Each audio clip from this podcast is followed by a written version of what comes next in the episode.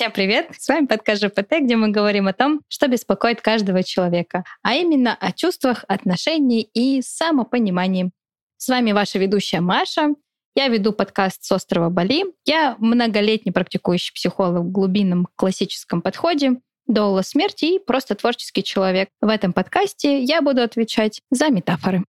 Меня зовут Оля, я психолог экзистенциального направления, весельчак и стиляга. Пишу детские книжки, Выдерживаю Петербург во всем его великолепии, с весны до зимы и снова к весне. И отвечаю в этом подкасте за иронию и шуточки. У, с Новым годом тебя! С Новым годом! Ура! Уже скоро китайский, и вот мы наконец-то встретились. Ну да. Ну что, поговорим? Поговорим. Ж. П. Т. ЖПТ? Что такое ЖПТ? ЖПТ. ЖПТ. ЖПТ – это жизнь, психология и творчество. Итак, новогодние салаты доедены, Дед Мороз провожен в Сыктывкар обратно, э, хлопушки засунуты в зад, ну не в смысле, хлопушки засунуты обратно, обратно в свои недра, и мы готовы ко второму сезону нашего подкаста ЖПТ. Давай сегодня как раз-таки про эту готовность и поговорим. Давай. Как возвращаться к обычной жизни после невероятных праздников, праздничного кутежа и э, безудержного веселья на диване с едой и телевизором? Все 50 оттенков сопротивления. О да, о да. Сейчас, когда этот выпуск вышел, мы уже, наверное, не так сопротивляемся, потому что мы записываем его э, в середине января, 12 января, да, а выйдет он в феврале. И мы там уже такие полны рабочей энергии, такие о новые высоты, там что-то давай делать, то все идеи, расписания. Но вот в этой точке, когда остался последний выходной день, как ты себя чувствуешь, Маш? Чувствуешь ли ты некоторые приливы тепла? Это энергия называется. Энергии, да. Слушай, я думаю о том, э, что многие люди, они ведь э, ставят цели, какие-то мечтают, загадывают желания, Угу. И как раз-таки с Нового года, с новыми силами очень часто все начинают там условно ходить в спортзалы, писать дневники благодарностей, что там еще люди начинают с января. И обычно на это очень много энергии, как будто бы Новый год, новый лист. Но я замечаю за собой, что как будто бы я нахожусь в той точке, где у меня нет иллюзии, что будет по-другому, что я как будто бы вот проснулась вот сейчас в январе и стала другим человеком, который почему-то стал легко ходить в спортзал или ему почему-то перестало хотеться есть сладкое. Поэтому мой уровень энергии скорее выше обычного, потому что на каникулах было много задач, которые я обычно делаю, которые я не делала. Mm-hmm. За счет того, что моя такая операционная система внимания, эмоциональная система, она немножко подочистилась, и есть некий прилив сил. Но интересно, что я часто, когда ухожу в отпуск, и мне нужно вернуться назад на работу. Эм, я напомню, что я практикующий психолог. Может, кто-то слушает этот подкаст в первый раз. Я ловлю себя часто на мысли, что мне кажется, что я забыла, как консультировать. Это грязная тайна психологов. Кажется, что ты реально забыл, как да. работать. Не в смысле, я не знаю, с чего начать или что делать, а кажется, этот навык, он его не потрогать.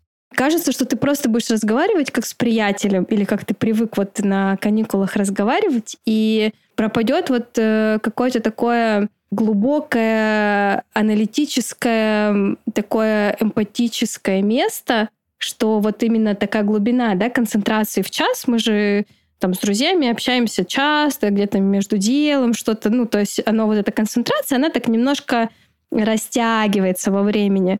А консультация — это один час в неделю. Тебе нужно вот в течение этого часа как-то очень внимательно, глубоко вот побыть с человеком. И кажется, что вот этот вот концентрат и вот умение концентрироваться, оно пропало. И вот я каждый раз волнуюсь перед первой, второй, третьей консультацией после отпуска мне реально кажется, что я просто буду кивать, говорить, да-да, я вас понимаю, и ничего не смогу больше сделать. И мне так страшно. У тебя бывает такой страх?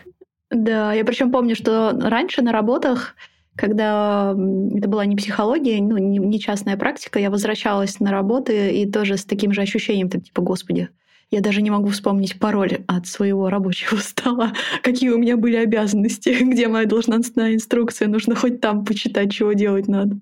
Ну да, вот это волнение такое, оно интересно, что оно там замечаю, на первых минутах сессии оно уже как-то так э, рассеивается, ну, то есть ты встаешь там на э, рельсы знакомые, и ты так, ага, ага, ага, все, вроде вспомнила. Но вот это волнение, да, такое, господи боже, кем я работаю? Что мы будем делать? Да, оно есть. Я сейчас, э, ты говорила, я вспомнила, как-то одна девушка, она э, занимала руководящую должность в большой компании, очень крупной компании. И, будучи руководителем, она общалась э, с людьми, которые ведут бизнесы, партнеры. Она нанимала людей на ключевые должности. Она разруливала какие-то сложные вопросы с разными компаниями и министерствами. И она очень много разговаривала с людьми и с разными людьми разных статусов. И потом она ушла в декрет, и она поделилась, что после декрета у нее была паника сделать обычный звонок кому-то. То есть она пришла на работу, и она боялась позвонить сотруднику, что-то ему сказать или спросить. То есть она реально не могла физически взять телефон и набрать его. Угу. И мне кажется, что вот э, мы говорим как будто примерно про то же самое, да, что вот э, со временем, вот я сейчас подумала про спортзал, когда ты ходишь, сначала ты приходишь такой вообще как потерянный Бэмби из угла в угол шатаешься в этом спортзале, mm-hmm. ну, такой побегал немножко по дорожке, ну, там гантельки как бы поприседал, и все.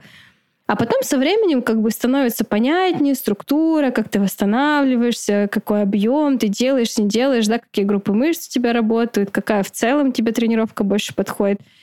И потом ты уходишь на перерыв, отдыхаешь, все равно, ну, как бы твое тело восстанавливается. И ты такой опять заходишь в этот зал, как Бэмби, такой думаешь, боже мой, куда идти, к какому подойти тренажеру, что же сделать? Вот мне кажется, этот процесс возвращения к какому-то навыку, скиллу, который есть, да, и когда ты перестаешь его как бы качать, кажется, что все, ты не вернешься на старые рельсы, либо придется все заново как-то учиться восполнять, либо ты до этого была просто случайность какая-то, совпадение, просто никто не понял, что ты не умеешь это делать. Это очень забавно. У меня сегодня первая тренировка после перерыва. У меня было две недели перерыва. Там мой тренер уезжала. И вот сегодня мы встретимся, и я такая думаю, господи, божечки, я уж и не помню, с какой стороны к штанге-то подходить, в какую сторону ее надо не перешагивать. Да-да-да. А вчера, кстати, я купила абонемент в спортзал, то есть продлила его. Ты сказала там вот э, Новый год, абонемент в спортзал на тренировки. Я все это вчера как раз сделала. Продолжила начинать новую жизнь. Но я не просто говорю, потому что мне кажется, что на новогодних каникулах как раз-таки все эти штуки, они пропадают, потому что мы принимаем такое горизонтальное положение, ну, либо там бегаем за детьми, на санках катаемся, еще что-то делаем. Ну вот это интересное такое место, да, а, потому что теряется как будто бы связь, теряется контакт с теми навыками, с теми скиллами, с теми умениями, с чем-то, что было наработано, и нам кажется, что нам придется, как в игре, проходить э, заново с первого уровня. Оказывается, что там есть сохраненный уровень, и ты такой раз и сразу попадаешь на сохраненный уровень. А еще я думаю, что, знаешь, такое переключение мощное происходит, ну вот когда особенно много работы, работаешь, работаешь, так на этом паровозе едешь, чуть-чуть-туту, а потом вот этот отпуск и такая резкая остановка, когда вот ну, нету работы вообще, то есть ты можешь э, распоряжаться своей жизнью во всем ее, так сказать, великолепии. И такой, как знаешь, как поезд на полном ходу останавливается, и нужно вспомнить, как эти колесики крутились, на что я тут нажимала, как мы ехали, в какую сторону вообще, где тут вагончик последний, а где первый. И на это тоже, мне кажется, требуется время, чтобы просто обратно в этот ритм войти через все это сопротивление. Да, и мне кажется, ты очень классную метафору про поезд. Я тоже про нее думала, прям через поезд. И я думала о том, что поезд, он же разгоняется, и он едет, и ему нужно какое-то время для того, чтобы остановиться.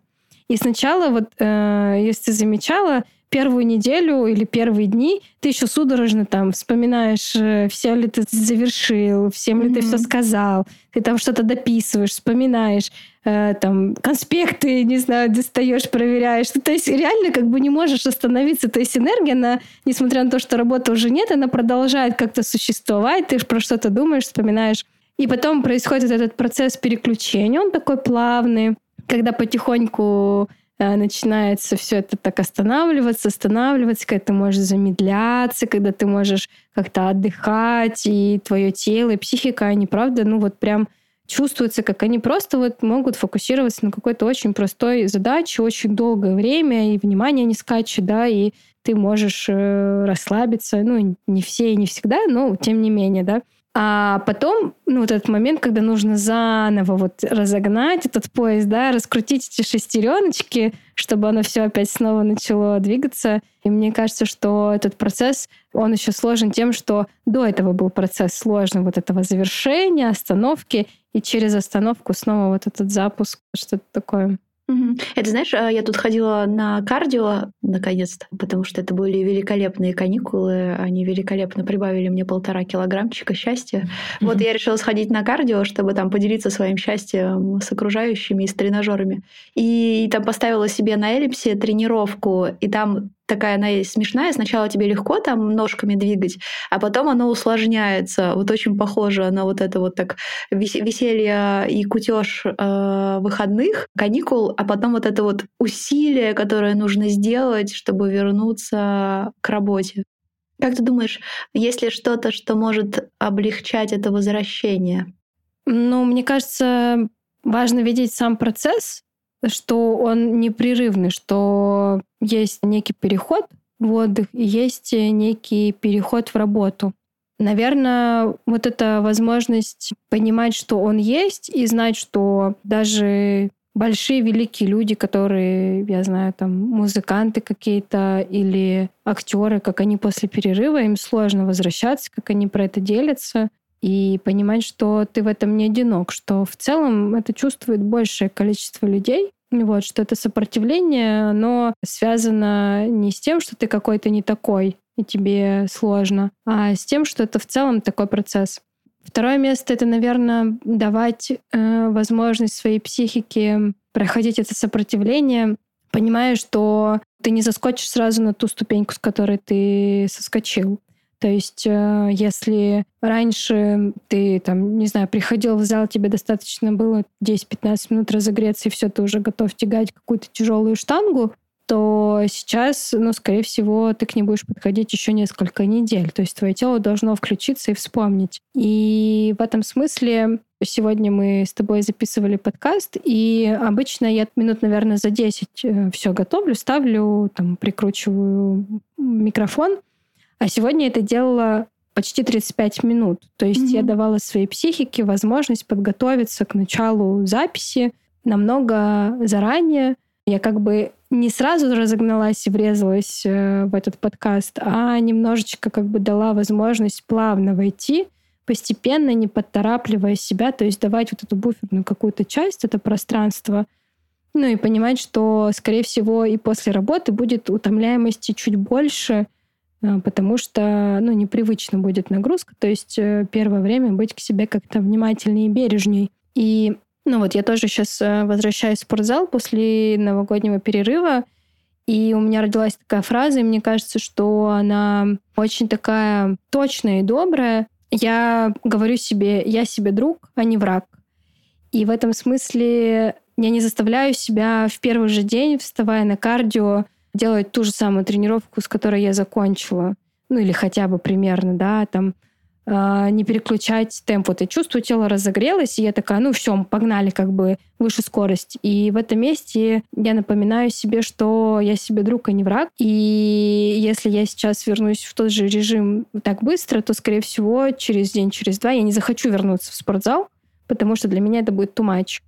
И в этом месте, ну, я напоминаю себе, что я о себе забочусь, что я даю себе возможность не торопиться, не бежать быстрее, чем я могу бежать. И мне кажется, что это очень какая-то важная вещь. Да, согласна. И забавно, ты сказала, что готовилась к подкасту, да, там 35 минут, и я тут поняла, что я забыла надеть защищающий от слюней этот экранчик. Простите, я постараюсь не плевать очень так раздражающе. Ну вот оно, вот оно, да, там сосред... то, что обычно это в рутине, что, ну, как э, действие, которое делаешь каждую неделю, просто привыкаешь, и все это на автомате.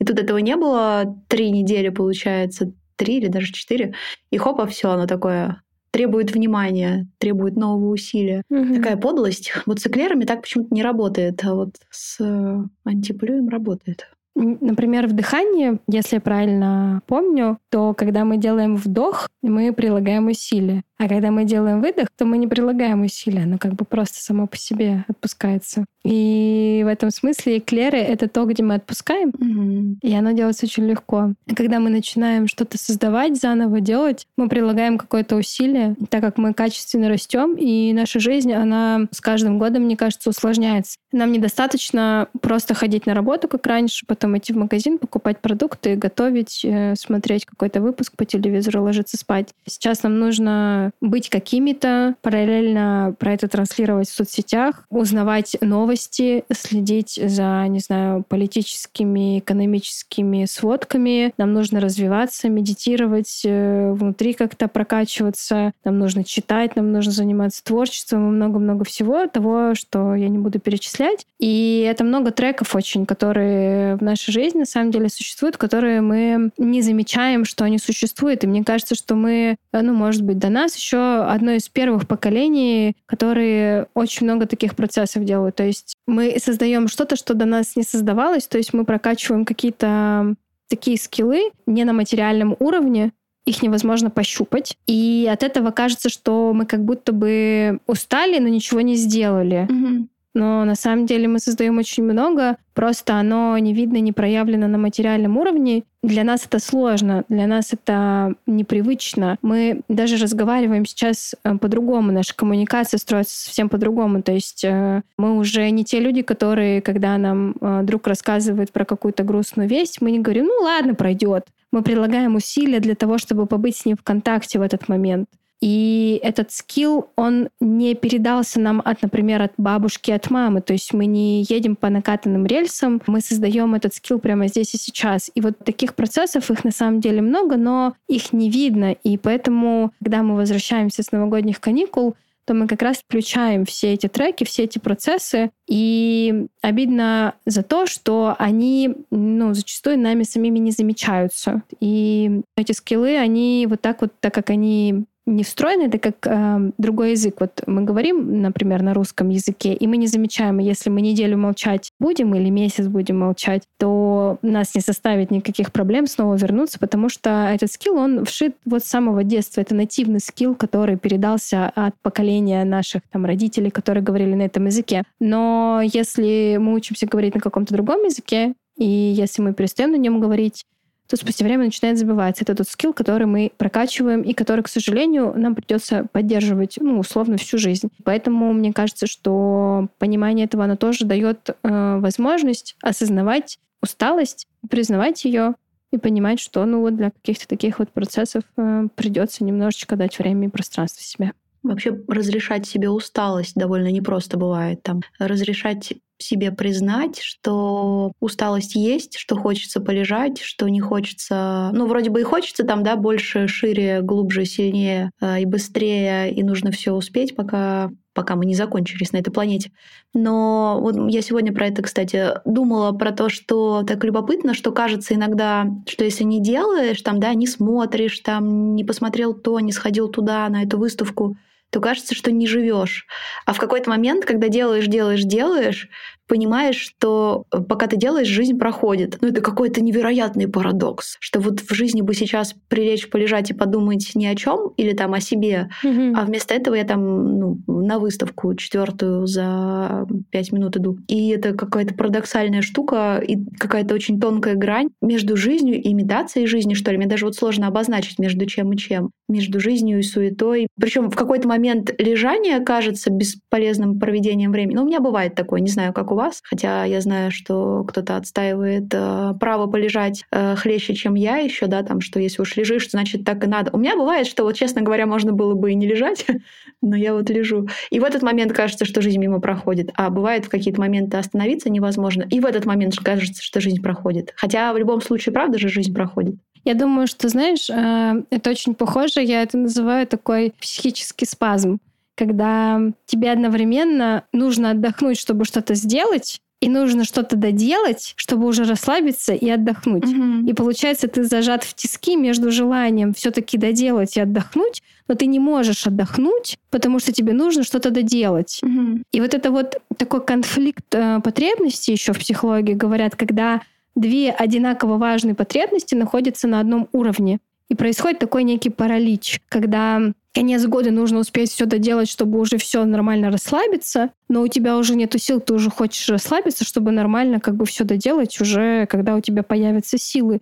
И вот эта невозможность, она как раз-таки, мне кажется, приводит вот к таким мыслям о том, что и отдыхать, и лежать просто это бесполезно и при этом ходить на выставки или вот э, доделывать какие-то вещи, которые ты давно хотел доделать, дорисовать, дописать, это тоже как будто бы ну не то, что тебе сейчас хочется, потому что ты это делаешь, не знаю, на каких-то последних силах и не включен, и делаешь это потому, что надо делать. И вот в такой момент, мне кажется, это и происходит.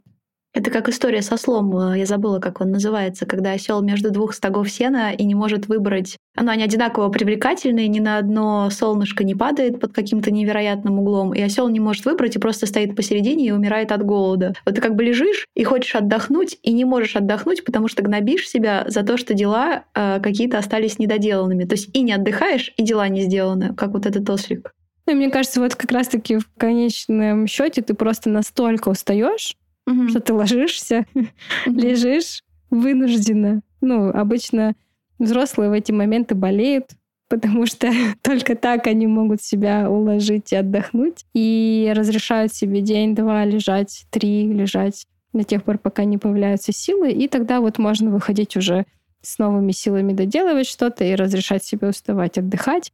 И мне кажется, что одна из, э, возможно, таких э, ключевых для меня пониманий, фраз про то, что я в целом очень топлю за экологичность, за такую сбалансированность, да, что вот эта контрастность, это все, конечно, прекрасно, но вот где-то посерединке это что-то, что работает э, и с той, и с другой стороны. И можно сколько угодно ставить себе цели, достигать их, сколько угодно а, расслабляться и пытаться получать удовольствие от расслабления, но на самом деле важен баланс. То есть, когда у нас сбалансированный день или сбалансированная неделя, когда в этом дне есть место для каких-то маленьких приятных вещей. То есть э, гонка-гонка, спешка-спешка, но вечером там полчаса полежать и почитать с ребенком книжку или просто там 10 минут с чаем посидеть посмотреть, не знаю, как бабочка летает в саду. И вот этот вот э, некий баланс, он дает возможность не заходить в эти состояния, которых невозможно уже ни одно, ни другое. Ну, мне кажется, что вот э,